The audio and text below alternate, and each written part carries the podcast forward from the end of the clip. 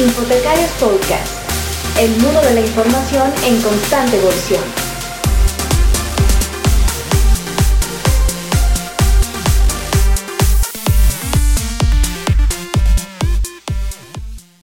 Hágale pues.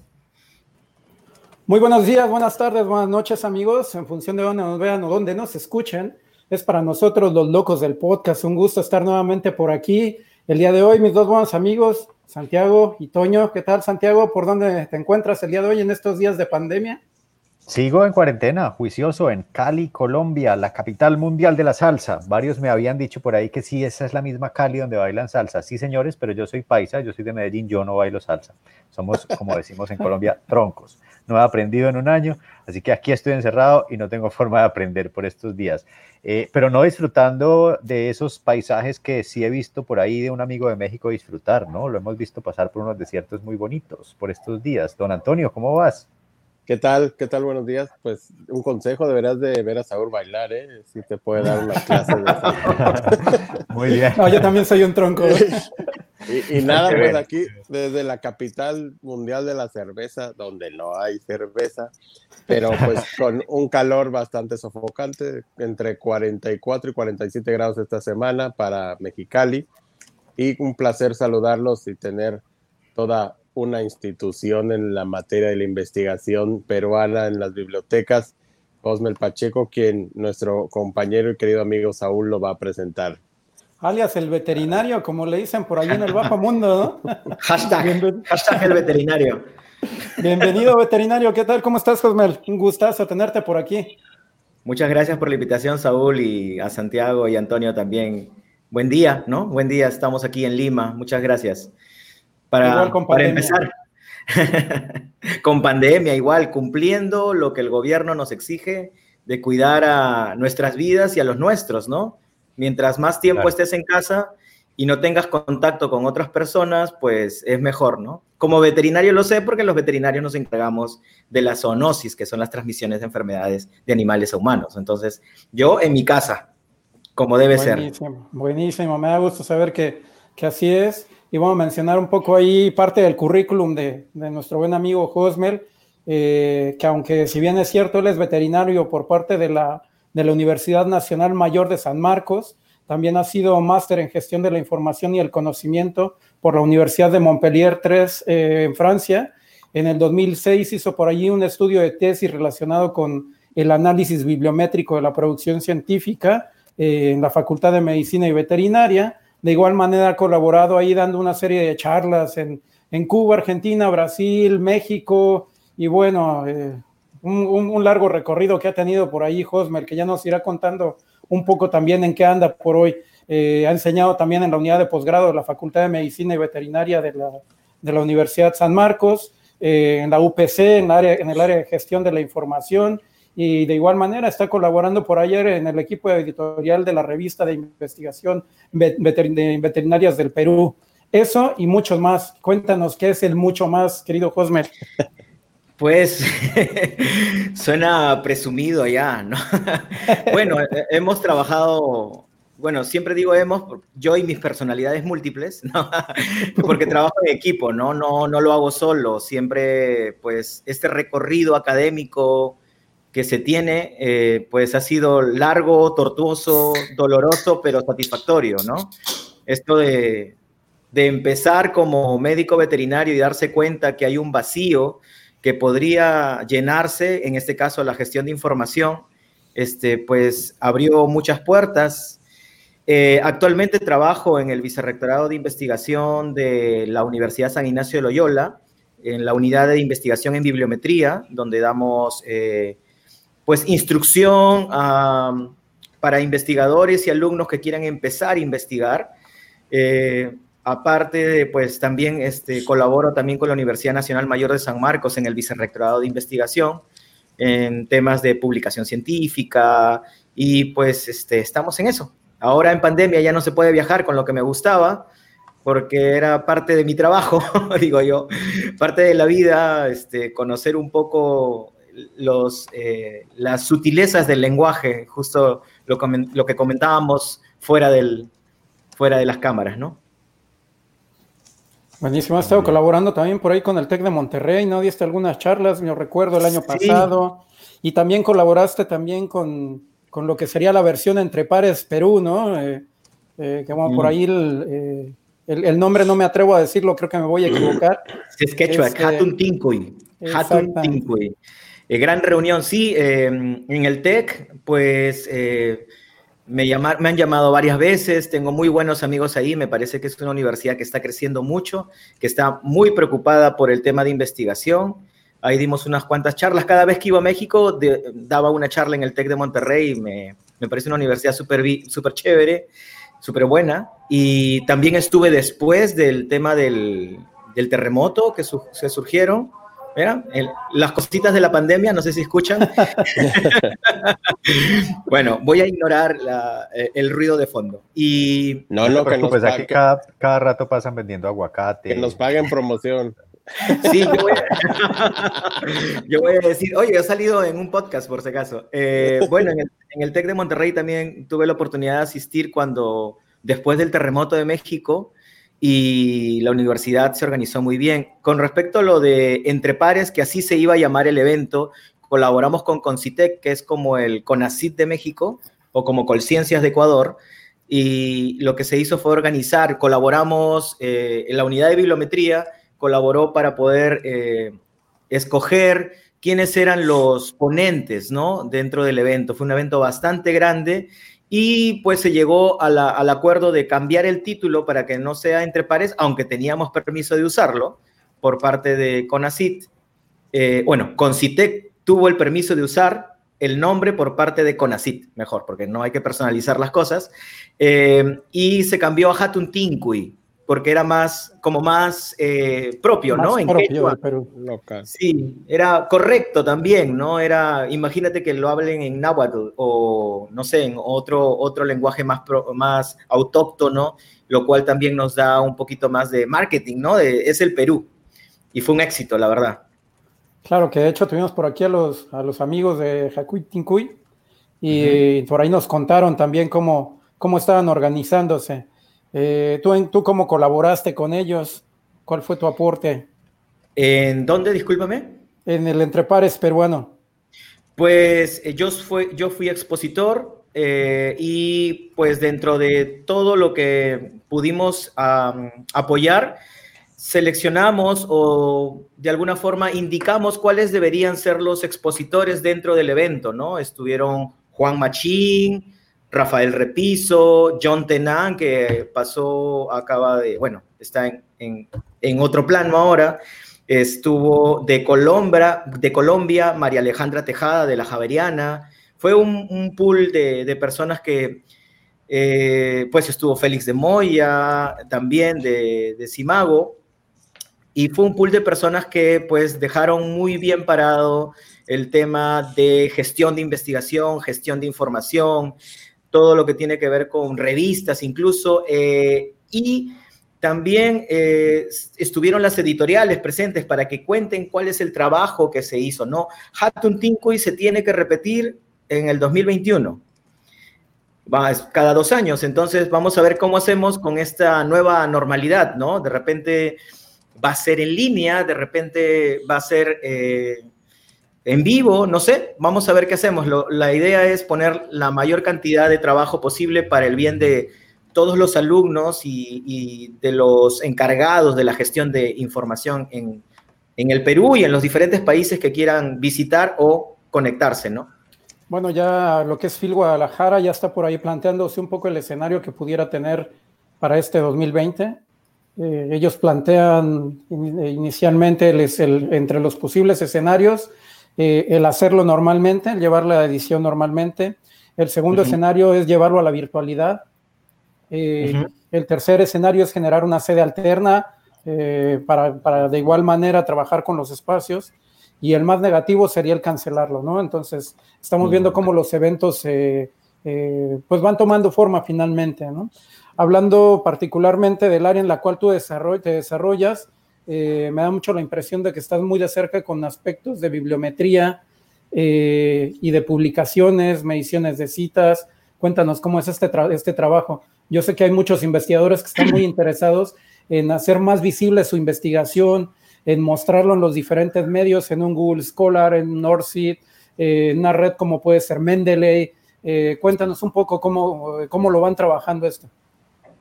Pues eh, bueno, este, este tema lo venimos trabajando, como digo, en equipo, porque empecé en San Marcos a trabajar y luego ya en solitario me fui como desplazando a diferentes universidades, tratando de sacar a flote la unidad de bibliometría, por ejemplo.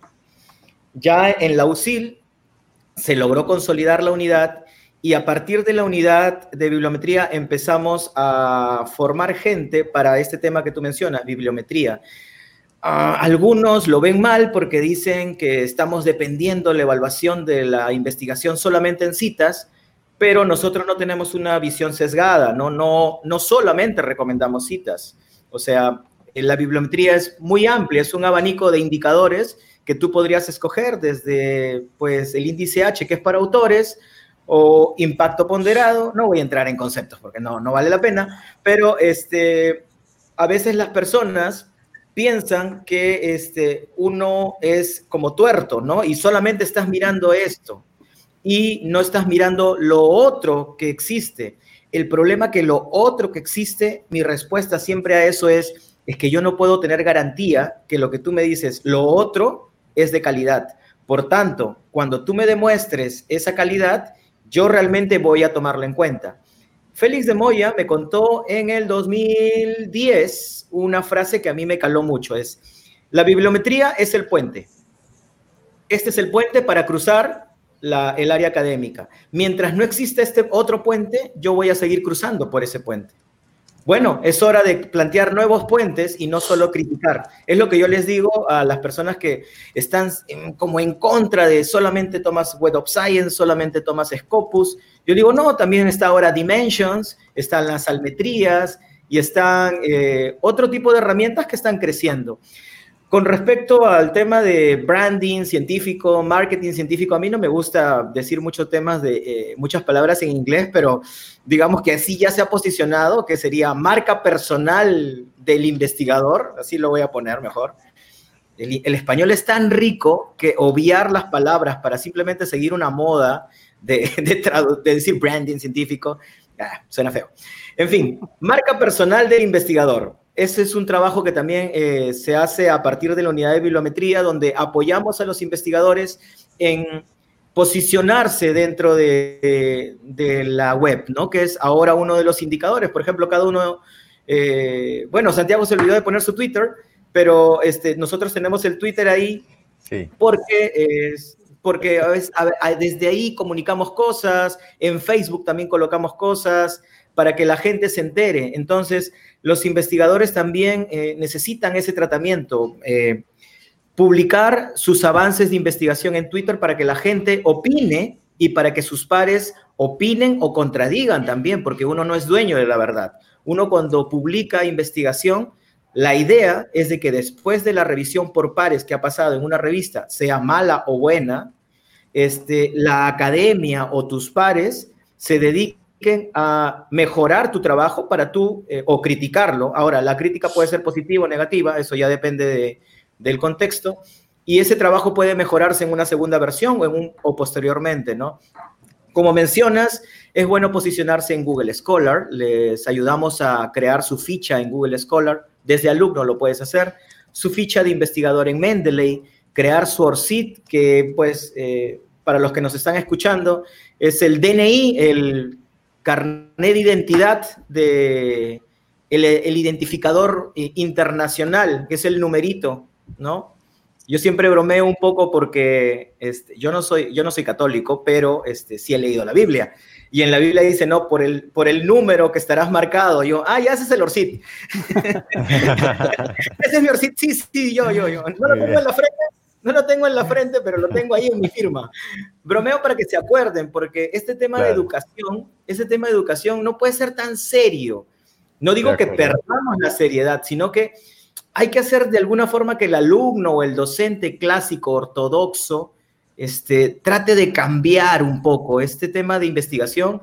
Eh, pues eh, lo vengo llevando ya unos, unos cuantos años Sin embargo, hablar, por ejemplo, con un investigador que ha hecho lo mismo durante 30 años, eh, es difícil porque siempre te dice, tengo 30 años trabajando así. Yo, ok, pero los tiempos han cambiado, más ahora todavía. Nosotros, nosotros, nosotros en el 2020, eh, sorpréndeme Julio, eh, hemos, nos hemos chocado contra una pared. Ahora todo ha cambiado, ya no es como que han pasado 10 años y ahora la ciencia ya no se hace en papel, ahora se hace en digital. Sí, ya sabemos eso, pero el 2020 ya no se hace ni siquiera presencial, ahora es todo a distancia. Entonces, cambiar la forma de enseñar, enseñarle a gente mayor, perro viejo no aprende trucos nuevos, ejemplo veterinario.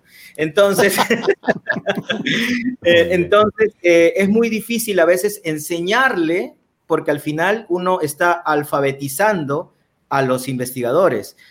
A eso también voy. A mucha gente le molesta el término alfabetización informacional. A mí me parece que todos los días nosotros nos estamos alfabetizando. Más en el 2020. Nosotros en el 2020 estamos reestructurando nuestro pensamiento, acomodándose un espacio. Yo he tenido que comprarme micrófono, sacar los audífonos del avión que usaba solamente en los viajes, tratar de hacerme un espacio donde no haya ruido, pero igual se cala porque las paredes tampoco son de 50 centímetros, ¿no? No vivo en una fortaleza, aunque me gustaría. Ojalá. Pero este, este, este tema de modificar el comportamiento es algo que nos cuesta, bueno, a algunos, pero sobre todo en los investigadores mayores, esos investigadores que han trabajado toda su vida de una forma y que tú le digas, para volver al tema, doctor, Doctor, usted tiene que tener una ficha en Google Scholar. Usted tiene que tener una ficha en Mendeley. Usted tiene que crearse Sourcit. Doctor, en Scopus usted tiene que modificar su, nombre y agruparlo todo para que todas sus citas salgan en, un solo, en una sola ficha. De manera que la universidad, cuando quiere evaluar, simplemente haga clic en su ficha. Todo eso que hemos venido trabajando, por ejemplo, con CITEC ya lo tiene ahora y tiene una ficha de investigador que es el eh, CTI Vitae, un, currículum vitae y prácticamente todos los investigadores han tenido que modificar su comportamiento, yo digo otra vez eso, porque han tenido que seguir los lineamientos de la universidad. Entonces, uno de alguna forma ha ido aportando poco a poco, digamos que un poquito en, esta, en un granito de arena en esta playa de conocimiento que nosotros estamos. Ya hablé mucho. Muy bien, José. Josmel, hay una, hay una cosa muy interesante con, con esto del, del, avance de la bibliometría y es que, y de la cienciometría y en general de las, de las metrías, eh, y es que poca gente sabe, muchas veces lo menciono cuando, cuando empiezo a hablar en, en mis proyectos de transformación digital, que, que, Google pues, se basó en principios cienciométricos y bibliométricos para diseñar sus primeros algoritmos y que hoy en día trabajamos con algoritmos pues, de cienciometría. Entonces, cuando la gente le dice a uno para qué y cómo medir la ciencia y para qué y cómo se miden los impactos, pues básicamente yo siempre aludo los ejemplos de Google y de, y de cómo este, este primer eh, algoritmo que crearon eh, Larry Page y Sergey Brin pues estaba basado en la idea de la citación, en la idea de la velocidad de la citación, en la idea de las cantidades de la citación, para no mencionar las variables con los términos técnicos eh, de cienciometría. Y esto casualmente también lo aprendí con Félix, porque te cuento, me acordé de, mi época de estudiante, que mi primer trabajo de uh. estudiante, uff, hace un tiempo tenía un pelo todavía, que no se dijo nada, eh, fue con, con, eh, con la estandarización de eh, una de las bases de datos más grandes de cienciometría para Colombia. Eh, en ese tiempo lo hicimos con Simago, entonces eh, recordé mucho y, estaba tratando de recordar las partes técnicas de la bibliometría, pero, pero lo que quiero decirte y lo que quiero preguntarte es, en los años, en los años recientes yo no he visto que haya cambiado mucho la base de cómo medir el impacto. Ha cambiado, si se quiere, el formato, ha cambiado, si se quiere, se han agregado unas cuantas variables, pero radicalmente algo ha cambiado en la forma en la que estamos midiendo los impactos de la ciencia eh, y de la literatura en general.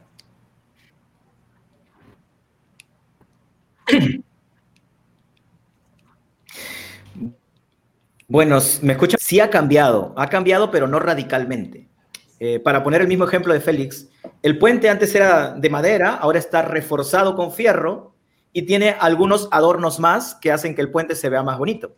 Por ejemplo, En bibliometría eh, se modificó el índice H, que es, para, es el indicador bibliométrico para autores, ahora es H5, porque se mide, el índice H es un índice que mide el impacto de un investigador a lo largo de su vida académica, basado en citas. Sin embargo, el índice H tenía un gran problema. Un investigador de 60 años tenía más índice H que un investigador de 5 años. Entonces, la gente de mayor, mayor trayectoria tenía un índice H mayor, obviamente alimentaban su ego y ellos no se oponían a eso. Pero cuando vas a medir, es mejor medir a todos con la misma regla. Por tanto, eh, se modificó y ahora el índice es índice H5, donde en una ventana de 5 años se tiene que medir a todos los investigadores. una mosquita por acá. Bueno, ah, eso es del indicador de autores. El indicador de, por ejemplo, producción, eh, ahora existen, bueno, existieron durante mucho, mucho tiempo, pero poco, poco usados debido a la complejidad de su cálculo. Colaboración internacional, colaboración nacional, sin colaboración. Eh, ya no se toma solamente las citas, se pondera por temáticas, o sea, no es lo mismo una cita que se hace en medicina, el conjunto de citas del área médica con el conjunto de citas de filosofía, ¿no? de humanidades, de ciencias sociales. Es por eso, por ejemplo, que en cuestión de citas, en cuestión de revistas, cuando una revista de sociología tiene tres citas, puede ser Q3, incluso Q2, imagínense. Pero una revista de medicina tiene que tener miles de citas para subir un escalón. Entonces, se han, voy a, voy a decir, se han precisado los indicadores, ya, no es, son, ya no son tan generales. Garfield en el 60, pues creó el índice de citas con, en ese momento, Easy, ahora eh, antes Thomson Reuters, lo creó simplemente como un índice de citas general, ¿no? Ya no se usa eso nada más, ya no se cuenta solamente la producción científica se ve el tema de ponderación, se ve el tema de colaboración, el, por ejemplo, los indicadores que salieron hace unos cinco años, que es liderazgo, donde se ve la corresponsalía, el autor corresponsal, eh, y otros indicadores, ¿no? Liderazgo con excelencia, la excelencia, por ejemplo, que mide o cuenta los artículos que están dentro del 10% más citado, o sea, los top de top de top, ¿no? Es, ese tipo de sutilezas ahora en la bibliometría se, tienen. Eh, ah, la bibliometría, yo digo, no ha dado un vuelco, pero ha afinado muchas de sus cosas.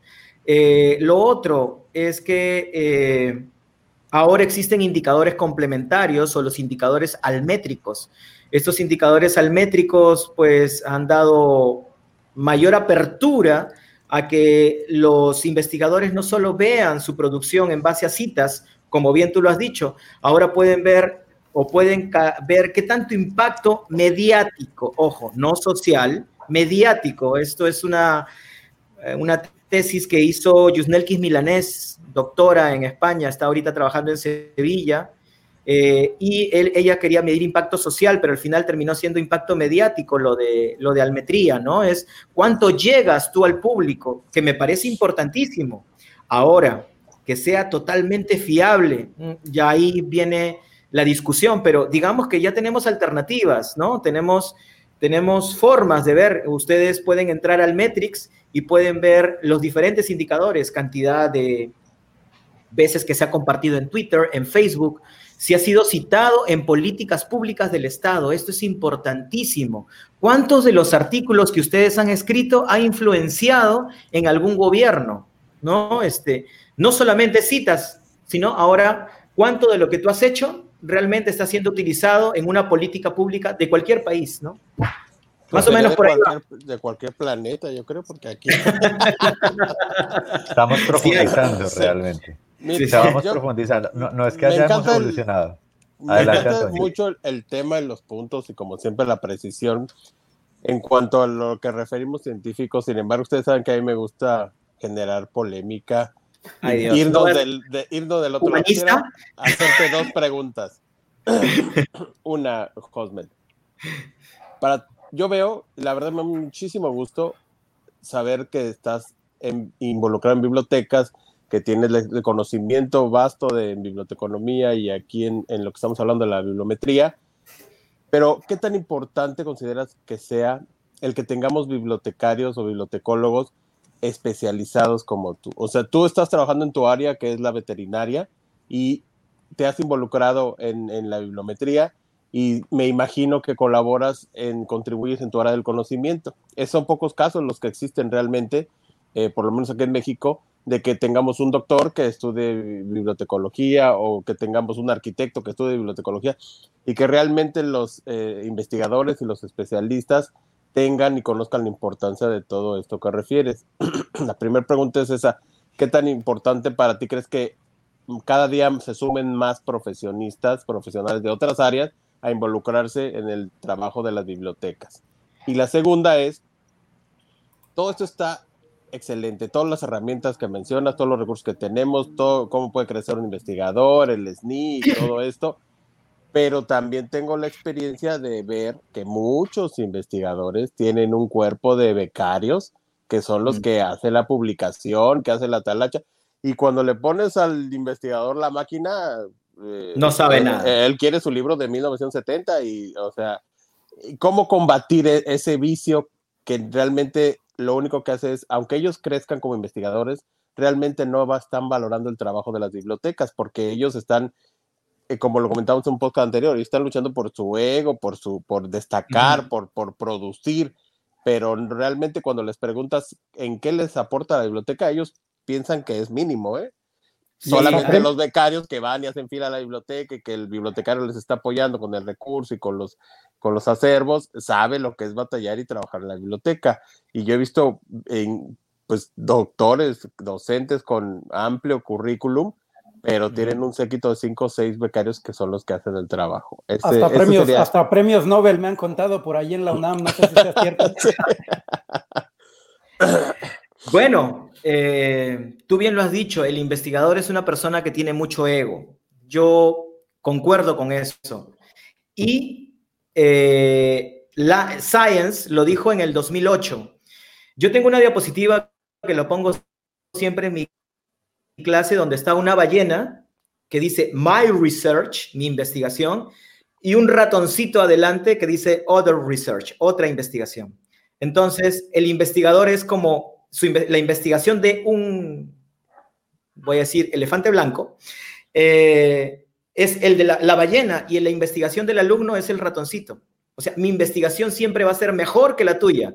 Mal.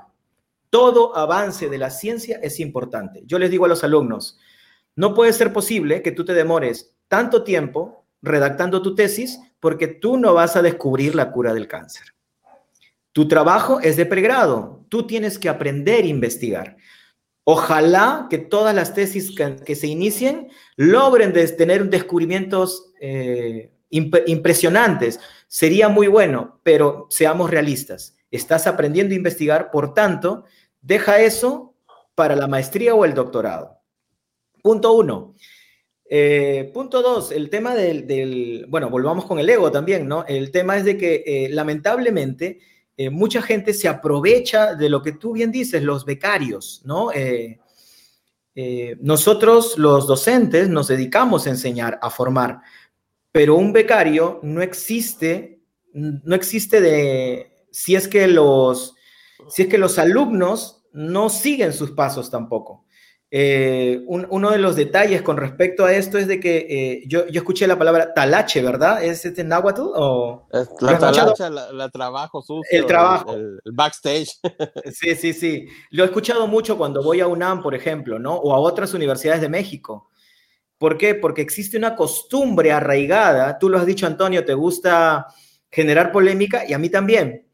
Pero este, digamos de que yo no veo bien que el alumno trabaje para ti uno trabaja para el alumno. Mi función es enseñarle al alumno.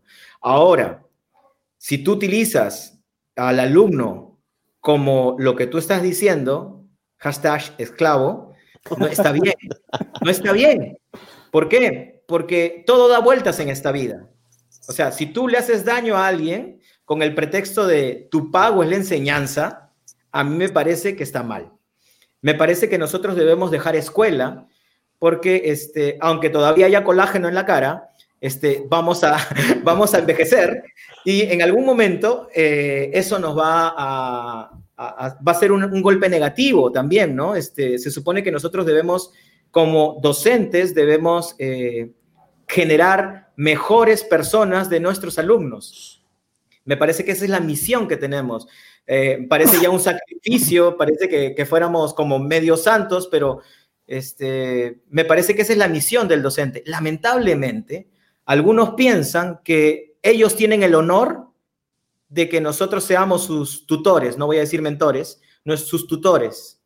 No es, no es, nosotros deberíamos estar eh, gratificados de que alguien nos tome en cuenta, porque si alguien te escoge a ti para poder seguir tus pasos, quiere decir que algo estás haciendo bien, ¿no? En, este caso, por ejemplo, eh, en mi persona, cuando yo empecé allá por 1998 en la Facultad de Veterinaria, eh, una de las personas que me guió a lo largo de, y hace poquito lo calculamos, 22 años, ha sido el doctor Felipe San Martín Howard, que ahorita es, ahorita, ¿no? Ahora es eh, vicerrector de investigación de la Universidad San Marcos. Y todo lo que yo de alguna forma he aprendido a lo largo de este tiempo ha sido por su guía, porque siempre se necesita guía pero en ningún momento, yo particularmente, no me he sentido, como tú mencionas, Antonio, el, tema de, estar explotado. Todo lo contrario, yo ganaba plata en la universidad, o sea, trabajaba para la universidad, pude pagar mis estudios con la universidad, ¿no? Este, las carreras biomédicas son muy caras, así sea Universidad Nacional. En el Perú existe la gratuidad de enseñanza, pero este, obviamente hay que, hay que comprar cosas, ¿no? Este, instrumental quirúrgico, las, eh, ah, esto lo saqué, por cierto, lo saqué de la época en que era estudiante, me sirve. Eh, y, y, yo particularmente no lo he sentido, por tanto, yo no trato tampoco de devolver eso a la gente que me pide ayuda para ser tesista. Yo lo he visto, sí, lo he visto que gente que explota, eh, gente que, se aproveche un poco del alumno. A mí me parece que eh, es un mal comportamiento de algunos, voy a decir, eh, pero no, no lo comparto. Y cuando lo veo, lo critico y lo digo abiertamente, porque al final yo digo, deberías tener a tus alumnos como, como pares para que te ayuden en lo que haces. Obviamente el proceso de aprendizaje es largo, ¿no? Es un proceso de aprendizaje largo, a mí también me costó muchos años para aprender lo poco que sé ahora y lo poco que sé trato también de, expresarlo como estamos haciendo ahorita. Para volver a la primera pregunta, eh, bueno, yo soy veterinario, pero mi maestría es en gestión de información. Como dije en un inicio, vi un vacío en temas de gestión de información.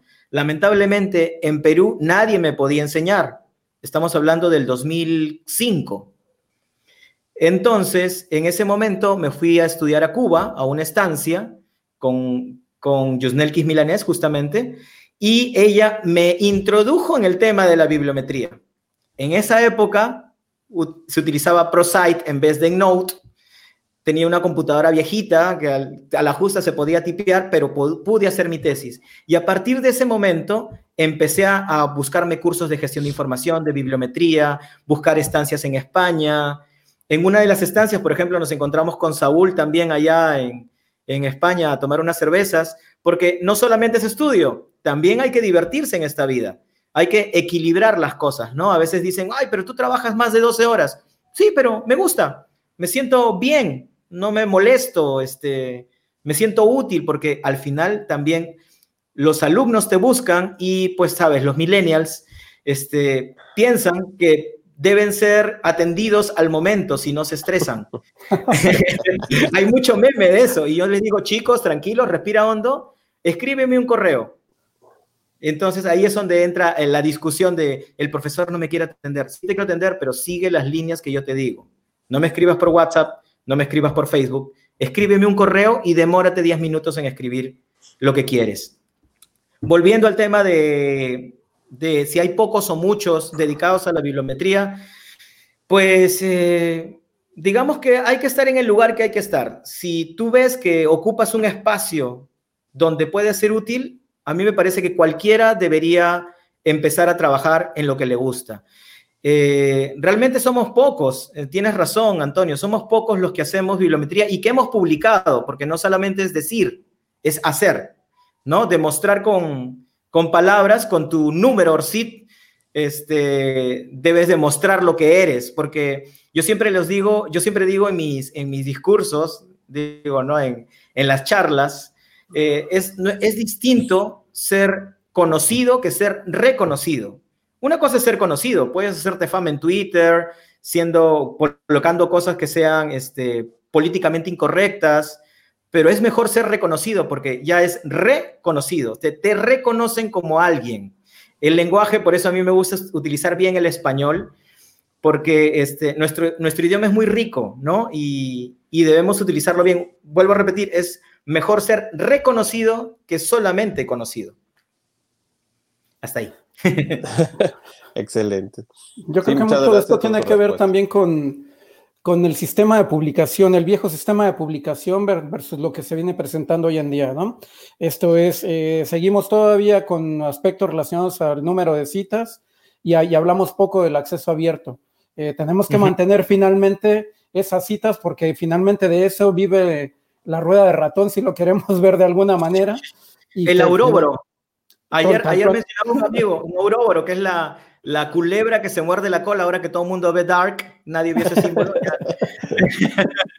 Netflix, auspíciame. Este, el Ouroboros, que es la serpiente que se muerde la cola eternamente, ¿no? Está ahí dando vueltas. Es, a lo que tú te refieres es eso, ¿no? Totalmente. Y, y bueno, que también de, de, de, acceso abierto se comienza a hablar cada vez más y que incluso eh, las mismas editoriales están buscando oportunidades de negocio en el mismo acceso abierto, que esa es Exacto. otra de las variantes que vemos por allí en, en, la publicación. Y un punto más en este sentido, eh, hablando de la, del viejo sistema, pues es que finalmente dentro de las mismas universidades al investigador se le exige que publique y que publique en revistas que tengan factor de impacto, que estén eh, bien ranqueadas en los diferentes índices y en los diferentes cuartiles. Entonces, eh, si no abandonamos, no abandonamos, esa parte, eh, difícilmente podremos ir hacia la siguiente, ¿no?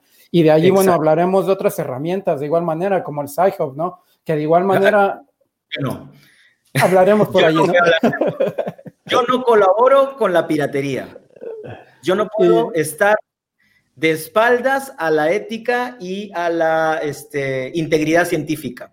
Es discutible, ¿sí? De repente, Antonio, ahí podemos este, conversar de eso también, que te has dicho que te gusta hacer, este, te gusta discutir. En la academia se discute, no se pelea, también, claro. ¿no?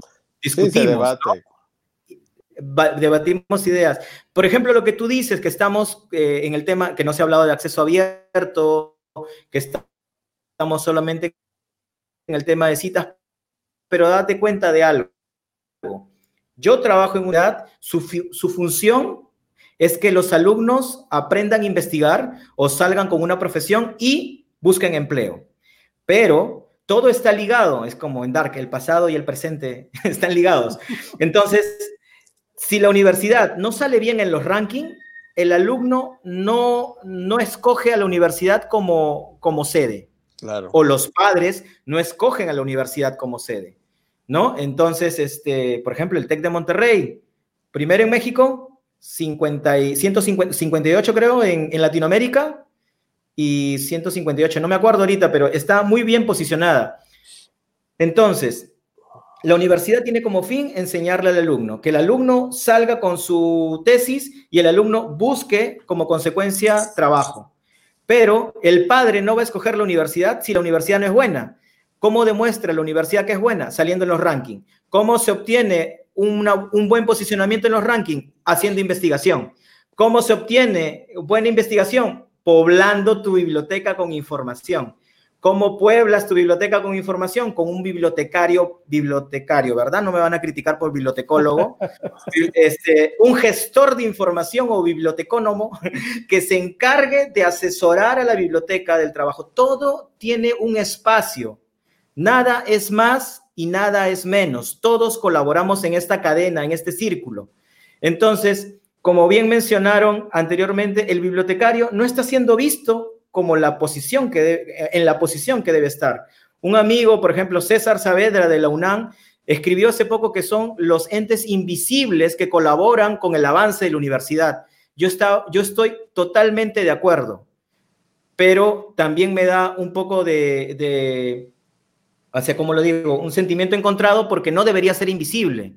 Es una persona imprescindible. Han visto la cadena como si fuera un, un Lego. Este, la universidad no puede llegar a los rankings sin que el bibliotecario esté presente, porque el bibliotecario es el que evalúa la información. El bibliotecario es el que dice, esta base de datos sirve, esta base de datos a nosotros no nos sirve. Ojo, porque por ejemplo los alumnos me dicen, profe, he encontrado una base que se llama IEEE, pero no encuentro nada, pero tú eres médico. Si tú estudias medicina, ¿por qué tienes que buscar en IEEE? Ese es el problema, que la gente, como está poco preparada, porque no hace, los bibliotecarios, bibliotecólogos, no están asesorando o no les están dando la posición, o en algunos lugares sí, ojo, no en todos, pero no están teniendo la posición que deberían tener, están siendo esos entes invisibles extremadamente necesarios para el avance de la ciencia. Un bibliotecario, bibliotecólogo, que eh, sepa sobre bibliometría es importantísimo porque ayudaría a la universidad a generar sus indicadores. Un bibliotecario que sepa sobre almetría o sobre eh, marca personal para el investigador qué chistoso, siempre digo branding científico y ahora tengo que traducirlo. Eh, es importantísimo para poder posicionar a los profesores. Si los profesores se posicionan, salen mejor en los rankings. Pues el bibliotecario es importantísimo, pero, pero tenemos eso, ¿no? El acceso abierto. A, lo que mencionas, fíjate, la cadena que acabas de mencionar, muy importante, todos tienen un ranking y todos tienen un nivel que pueden escalar y por eso se enfocan en ellos, en la universidad, en, los investigadores, pero habría de ser bueno que tuviera un ranking la biblioteca también, para que entonces voltearan las autoridades a ver a la biblioteca y que supieran que si su sistema bibliotecario no está al 100%, tampoco tendría esa certificación. Pero la biblioteca nada más lo usa como complemento en, los programas educativos y realmente saben que en, en esa semana en los que están supervisando los, los, los, las carreras, te ocupan y te mandan a la auditoría y enséñales los recursos que tenemos y dile todo lo que hay y no vuelven a regresar hasta la otra certificación. Entonces, ese punto yo creo que sería bueno obligar de alguna forma a que las bibliotecas también tengan un ranking o sistema bibliotecario de cada universidad para que nos ayudara a poder brindar un mejor servicio y que se valorara la función del, del bibliotecario en las universidades. Ah, te devuelvo la pregunta, Antonio. ¿De quién es la culpa? Pues obviamente yo, yo siempre creo que de, los bibliotecarios, pues, o sea, nosotros mismos hemos permitido eso, eso me queda Eso, hay que abrir los ojos, nada más. Hay que abrir los ojos, no hacer revolución, pero sí darse, darse a, a valorar como profesional. El bibliotecario no solamente sirve para entregar libros. Ojo, el bibliotecario es mucho más. Incluso en España existe el bibliotecario comprometido bibliotecario incrustado, embedded librarian. y existe el bibliotecario de liaison, el de bibliotecario de, ¿cómo se llama? De enlace, de conexión o enlace. Ese tipo de bibliotecarios no los he visto. En España sí. Bueno, lo que pasa es que eh, tenemos una deuda desde lo, desde lo educativo, desde la formación de nuestros bibliotecólogos o profesionales de biblioteca, pero también una deuda eh, histórica. Y esto tiene que ver precisamente con la métrica, tiene que ver con que no nos hemos puesto de acuerdo. La disciplina de la bibliotecología es una disciplina relativamente moderna. La documentación es de principios del siglo pasado, la bibliotecología apenas de mediados, y nunca nos hemos puesto de acuerdo en, en qué forma medimos el impacto de la biblioteca, sino que la asociamos a, a, a variables, digamos, eh, que tienen que ver con la lectura, si es la biblioteca pública, que tienen que ver con la investigación, si es la biblioteca académica, que tienen que ver con la escolaridad, si es la biblioteca escolar, pero no hay un, contexto general. Y eso me recuerda precisamente la, idea de por qué se creó Almetrix, que, que, las almétricas eran precisamente porque se quería medir el impacto social.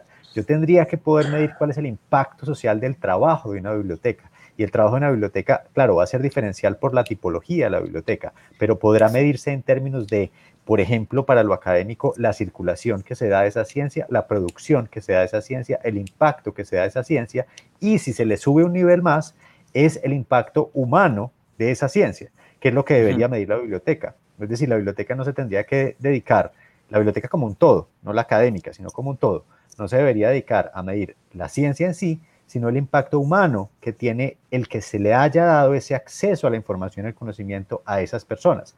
Esa pregunta está abierta, porque la, pregunta es cómo se mide. No nos hemos sentado a, pensar en eso, ¿no? Y creo que esa es una, una deuda histórica.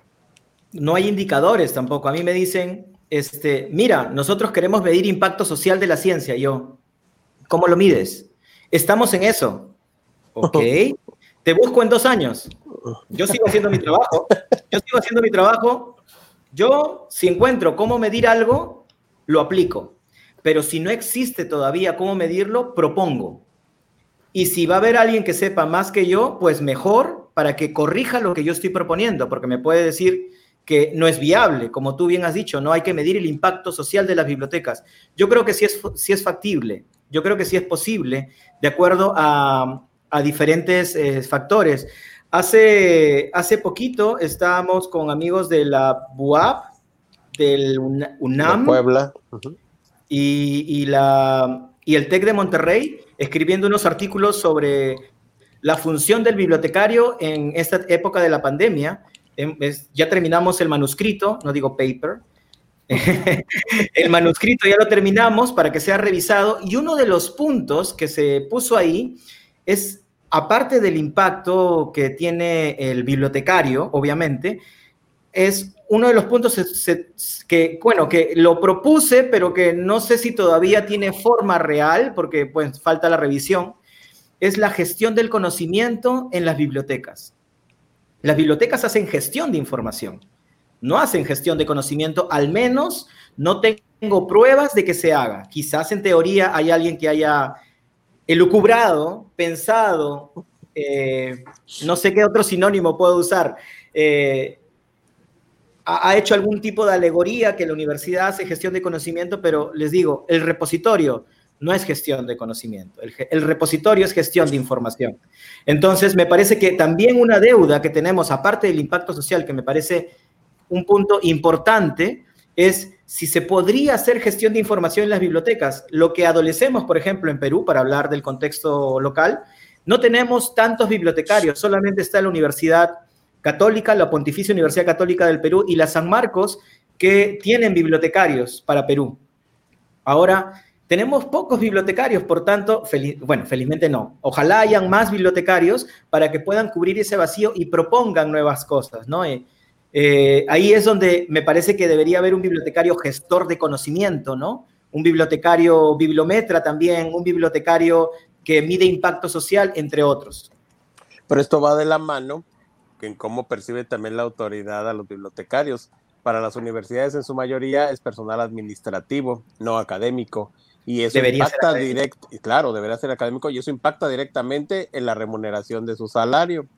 Entonces tampoco la universidad se ha puesto a invertir en tener dentro de las bibliotecas, por lo menos igual en el caso de México, salvo aquellas universidades privadas, como mencionas, que el TEC está excelente, pero el TEC tiene los recursos para solventar todo eso. Una, una, una universidad pública no lo tiene o no lo quiere invertir, prefiere invertirlo en los investigadores y, los bibliotecarios siguen siendo personal administrativo de servicio, no académico. Ese es un punto que nos pega. Tienes tu micro cerrado. Lamentablemente es así. Este, es por eso que yo siempre digo, tú eres bibliotecario, eres un profesional. Eres una persona que puede aportar mucho, no solamente a la biblioteca, sino a los vicerrectorados de investigación.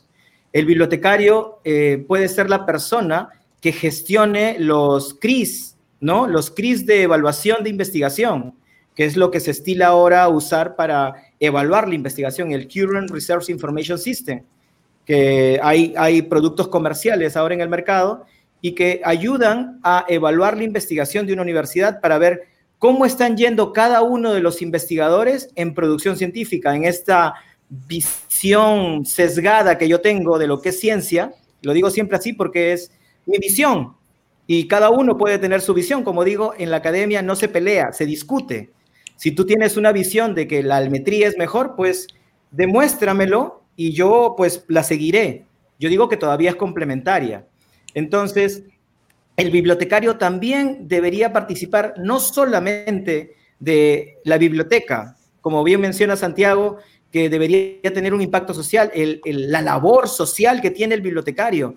Ah, no puedo mencionar las ideas, pero tenemos varias ideas con, con este grupo que, que, ya, ya se está formando una escuela invisible, una escuela invisible, como se hablaba antes, eh, donde se, se, están planteando temáticas, ¿no? Eh, cosas para poder eh, de alguna forma escribir sobre cuál es el impacto, el impacto social había sido tomado o la alfabetización informacional, alfabetización social, alfabetización ciudadana, ¿no? La labor que tiene el bibliotecario en las personas que no saben leer, por ejemplo.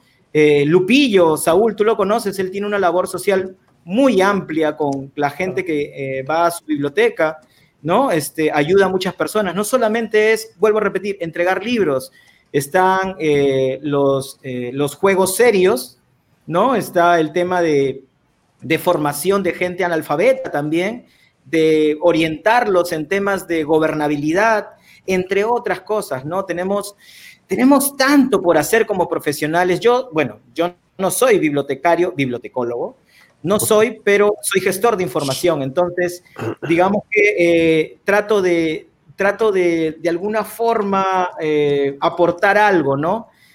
Eh, lamentablemente, como, como bien mencionan, el bibliotecario no tiene la posición que debería tener.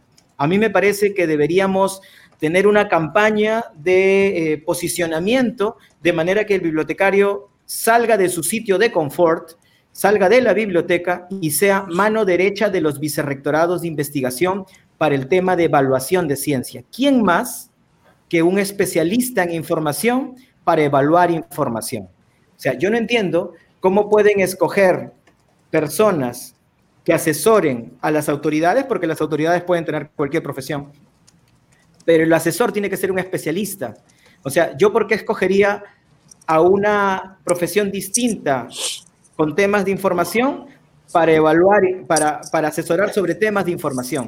¿O por qué escogería una persona distinta para ocupar el asesor en biblioteca que no sepa sobre bibliotecas. Ahí viene el problema, donde la gente dice, no, mis alumnos utilizan, eh, como bien menciona Saúl en un momento, eh, mis alumnos utilizan SciHub. Por lo tanto, yo no necesito suscribir a bases de datos. yo, ok, te pregunto algo.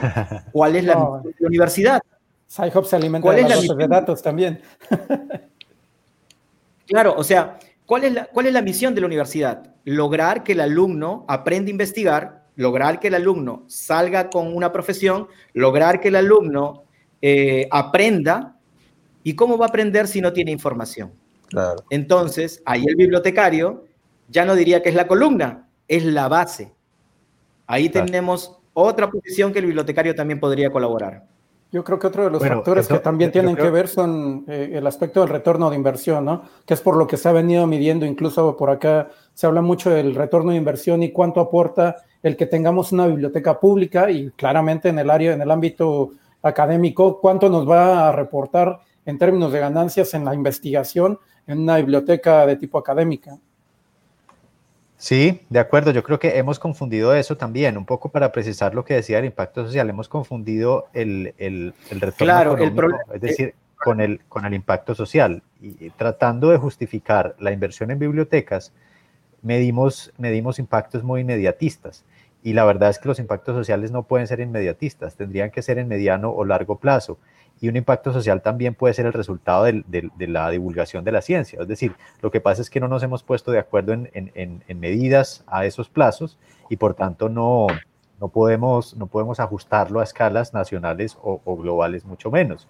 Pero volviendo a ese tema, porque ahí nos podríamos quedar horas y ya se nos está acabando. yo, yo creo que podemos hacer otro de, medidas en, bibliotecas, de métricas en bibliotecas, pero yo quiero, quiero dejarte una pregunta disparadora y es, una de las cosas que nos ha enseñado esta pandemia es que la, la transformación de la educación es una necesidad. Antes sabíamos muchos que era una necesidad, que las universidades tenían que cambiar su modelo, que las academias y las escuelas tenían que cambiarlo.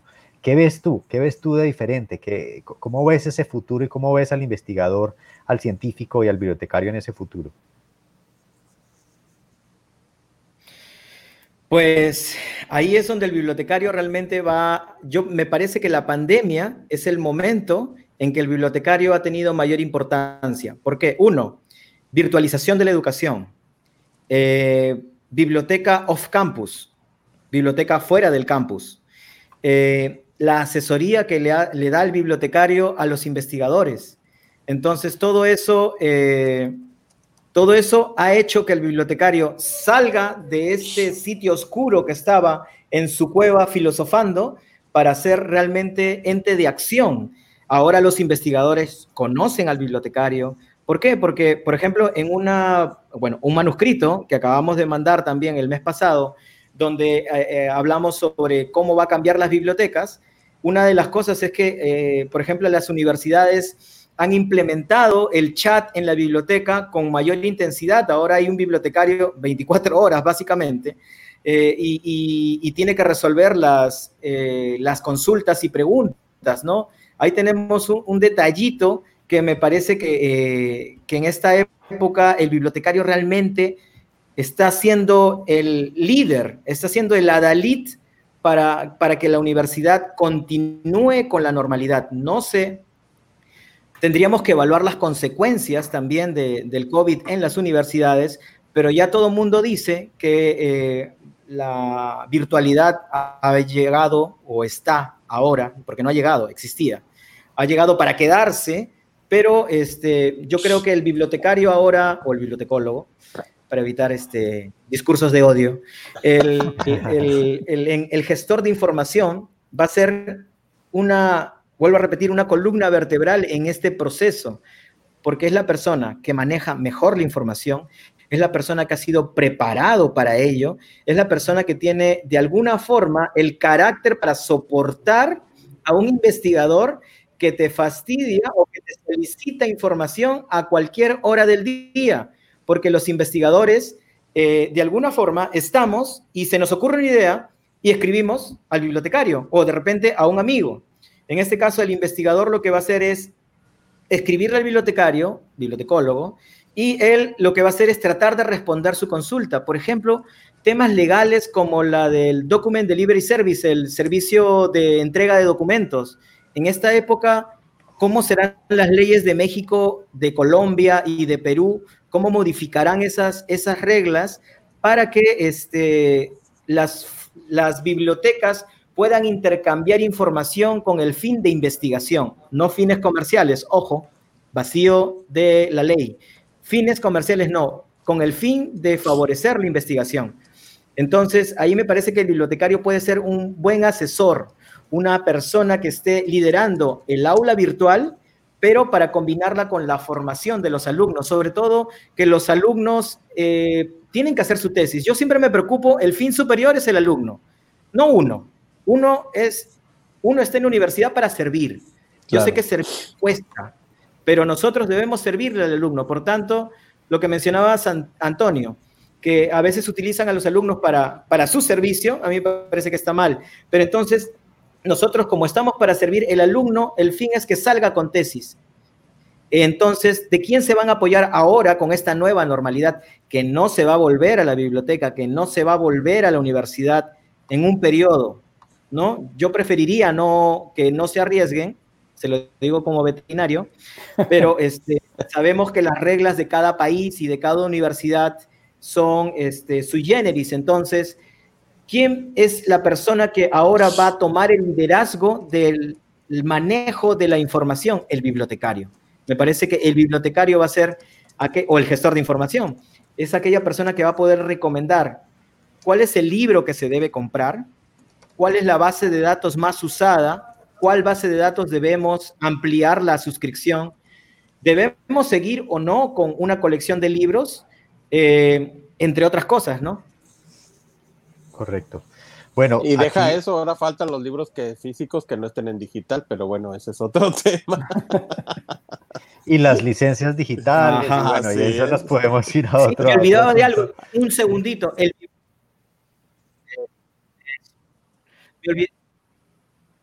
me, olvidaba de algo, el bibliotecario docente. También lo pusimos en el documento. El bibliotecario docente es importantísimo. Un bibliotecario que da charlas de preparación a los alumnos y profesores. Ojo, ahí entramos a un siguiente nivel, el, bibliotecario que le enseña al docente a enseñarle a los alumnos cuál es la mejor información que deberían consultar. ¿Por qué? Porque en esta época de infodemia, no podemos recomendar cualquier base de datos, no podemos recomendar cualquier información. El bibliotecario es el que controla la información, el flujo. Y si el bibliotecario no le enseña al docente y no le enseña a los alumnos a separar el ejemplo que siempre pongo, la paja del trigo, este, pues vamos a seguir en este círculo vicioso, no virtuoso, donde este, los alumnos citan lo que quieren, los alumnos hacen lo que quieren porque no tienen guía. Esa es una labor bien difícil, te lo digo con base a mi experiencia, el que el docente la verdad es que no tengo nada en contra de los docentes, pero me tocó vivirlo en, carne propia, que el docente acepte que un bibliotecario sabe más que él y le va a enseñar, es romper una barrera, uff, ah, la verdad, mientras no se dé el mismo. Nos tocó hacer cursos de desarrollo de habilidades de información y, dos, tres docentes, y normalmente son los que mejor experiencia tienen y lo que más trayectoria tienen, que aceptan la guía, pero igual en esos mismos cursos mandaban a los mismos becarios a que los capacitáramos. Entonces, eh, es, difícil. Es un tema de verdad muy importante. Creo que sí hace ah. falta un docente ah. que nos, que nos dignifique. El bibliotecario docente, bibliotecario guía, ¿no? A mí, imagínate ahora, yo que estoy fuera, bueno, que estaba fuera del círculo bibliotecario, que me contraten en una universidad para ser especialista en el vicerrectorado de investigación y que luego me digan tienes que enseñar a los bibliotecarios. En el momento que me dijeron eso, yo como que dije, ok, voy a reestructurar, porque de hecho ellos saben trabajar con bases de datos, ellos saben evaluar, asumía cosas. Pero en este proceso de aprendizaje, todos nosotros ignoramos algo. Entonces, imagínate yo que tenía que enseñar a bibliotecarios a hacer un trabajo que no estaban acostumbrados, que es la bibliometría o en muchos casos la búsqueda de información en bases de datos especializadas o en bases de datos generales. Te entiendo, es, es un trabajo muy difícil realmente. Sonó por ahí un alma. Sí, no sé, no es Ustedes saben que en esta situación hay sonidos de ciudad. El, mapa sonoro se empieza a, descubrir. Bueno, yo. Entonces, ¿quién pasó ahí atrás de ti, Santiago? Ah. Sí, alguien pasó. ¿Qué tal? Bueno, quiero leer un, comentario muy interesante que no alcanza a, verse en nuestra transmisión de StreamYard, pero lo fui, fui a verlo a Facebook porque es bastante extenso. Eh, y, simplemente me parece muy, muy interesante cerrar con esta, que es seguramente una experiencia que muchos bibliotecarios académicos han vivido. Nos dice Daniel David, eh, nos dice que creo que está en Lima, dice, muy interesante, comparto una experiencia. Hace unos años la biblioteca de la Facultad de Medicina de una universidad privada de rango medio me contrató para ser el bibliotecólogo de su equipo. Ese equipo era media docena de empleados con perfiles radicalmente ajenos a la formación bibliotecaria pero eficientes en las tareas que se les había encargado a lo largo de muchos años en las bibliotecas de la universidad. El lugar o valoración del bibliotecólogo no fue el mejor, como siempre, pero lo que a mí me permitió fue sincerar mi interés acerca del sentido que tenía para mí el ser bibliotecólogo. Los estudiantes como conjunto de usuarios se acercaban a los mostradores preguntando por temas, pero muchos de ellos no esperaban las cantidades de lectura que podían recibir, luego de una buena búsqueda bibliotecaria. Mi preocupación latente entonces fue que el usuario sea lector y eso me condujo a poner el alcance de mi mirada no en los investigadores como lectores comprobados, sino en los momentos de formación tempranas de la capacidad de leer. O sea que finalmente también ahí hay un campo, muchas gracias David, un campo que, tendríamos que explotar más los bibliotecarios en cualquiera de las bibliotecas y las tipologías.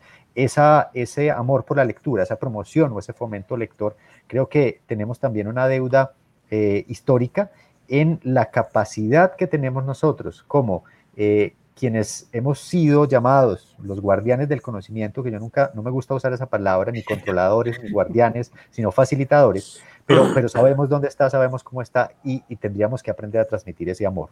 Osmel, ¿alguna, alguna conclusión final para veterinarios o bibliotecarios? Cualquiera de los dos. o para investigadores. para investigar. Pues nada, hay, una, hay una frase que, que, a veces pongo en, los, en algunas eh, eh, presentaciones, que es que cuando uno estudia, hay que ser el mejor posible, no, no hay que ser el mejor, o sea, hay que tratar de ser el mejor, no estresarse con eso tampoco, ¿no? Claro. Pero hay que diferenciarse del resto para que pueda uno ser tomado en cuenta. Si todos hacen absolutamente lo mismo, vamos a ser como, como si estuviéramos hecho con plastilina, todos igualitos. Minions. Y, minions. Y la, y la, y la única oveja que destaca es la negra, que en un inicio van a decir que va contracorriente, que van a decir que no hace lo que debería hacer, como en mi caso, por ejemplo, que me lo dijeron. Dedícate a la medicina veterinaria, no, tú no tienes por qué estar viendo bases de datos. 2000. No, tú no, tú no hagas esto, tú no tienes por qué enseñar. 2001. ¿Tú por qué te dedicas a ver este tema de, gestión de información si no es lo que te están formando? 2004. Y ahora este, yo ya sé que soy útil, importante, ¿no? Este, tratar de destacar dentro de los formados industrialmente, siempre. Y el bibliotecario debería hacer eso, especializarse en algo, en lo que sea, en lo que sea, dejar el control, dejar el, el control, no, dejar la comodidad del espacio cómodo que tiene cada uno en simplemente atención a usuario. El veterinario puede hacer muchas más cosas. El, veterinario, digo el bibliotecario, puede hacer muchas más cosas.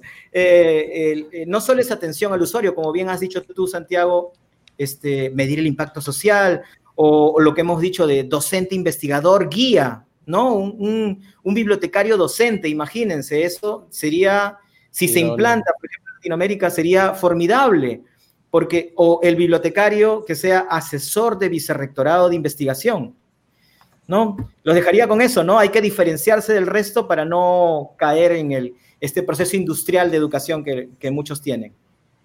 Claro, muy bien. Pues bueno, Osmel, muy buena charla, maravilloso. Eh, podríamos hablar mucho tiempo más. Yo estuve muy pendiente de las redes y más callado, pero pero aquí Toño y Saúl aprovecharon y te exprimieron un poquito. Eh, gracias, gracias por esa recomendación que nos diste ahora a todos los animales de no salir de casa. Me parece fundamental. Él es veterinario, él sabe lo que habla. Así que no seamos animales, no salgamos de casa, vamos a, a, seguirnos cuidando, que esta pandemia es en serio. Ya empezamos a ver en Colombia amigos y conocidos que están falleciendo por el coronavirus. Así que, por favor, juicio y vamos a seguirnos cuidando y las recomendaciones y conclusiones de nuestros infotecarios locos del podcast. No, sin duda, eh, agradecerte por allí, Josmer. Eh, yo creo que tendremos que invitarte en una siguiente ocasión para, para, hablar de otros temas de almetrías y revisión por pares y muchas otras cosas más que puedan ser de utilidad por ahí, pero de momento creo que por aquí lo, lo podemos eh, dejar porque de lo contrario nos vamos a, a muchas horas más de, de podcast. Entonces... Agradecerte el tiempo. bueno, muchas gracias a ustedes y gracias por la invitación, ¿no? Este, pues como dirían los, los mexicanos, mande, y como dirían los colombianos, a las que sea. Muy bien. Un abrazo. Que así sea. Toño, la, tuya, a ver, tu invitación nos falta. No podemos pues ya invitación. Después de ver este programa, creo que les queda claro que nuestra labor es compartir, dignificar y promover todo lo que se hace en bibliotecas. Así es que si tienen amigos, compartan nuestros podcasts. Si tienen enemigos, fastidien la vida, mándenlo también. Y no dejen de compartir la información. Y un placer tener a Josmel aquí. Muy pronto nos estaremos retomando esta plática. Espero que, como dicen en la bella ciudad de Acapulco, con unas serpentinas bien elásticas. Este, Si ya sábanas, ¿para qué cobija? Pues muchas gracias, la verdad es que un placer y, mucha enseñanza que nos dejas, Josmel. Gracias. Muchas gracias, hasta luego. Muchas gracias también a quienes estuvieron por ahí conectados. César, Carlos, Gisela, Víctor, Daniel, Rocío, eh, no sé quién más por ahí se me van, Daniel, Shaili, eh, Ovidio, y bueno, todos quienes estuvieron por ahí conectados, agradecer el tiempo que, que estuvieron por ahí escuchándonos, y pues un saludo y hasta la siguiente. Chao, chao. Nos vemos pronto. hasta luego. Nos vemos. Chao. Infotecarios Podcast. El mundo de la información en constante evolución.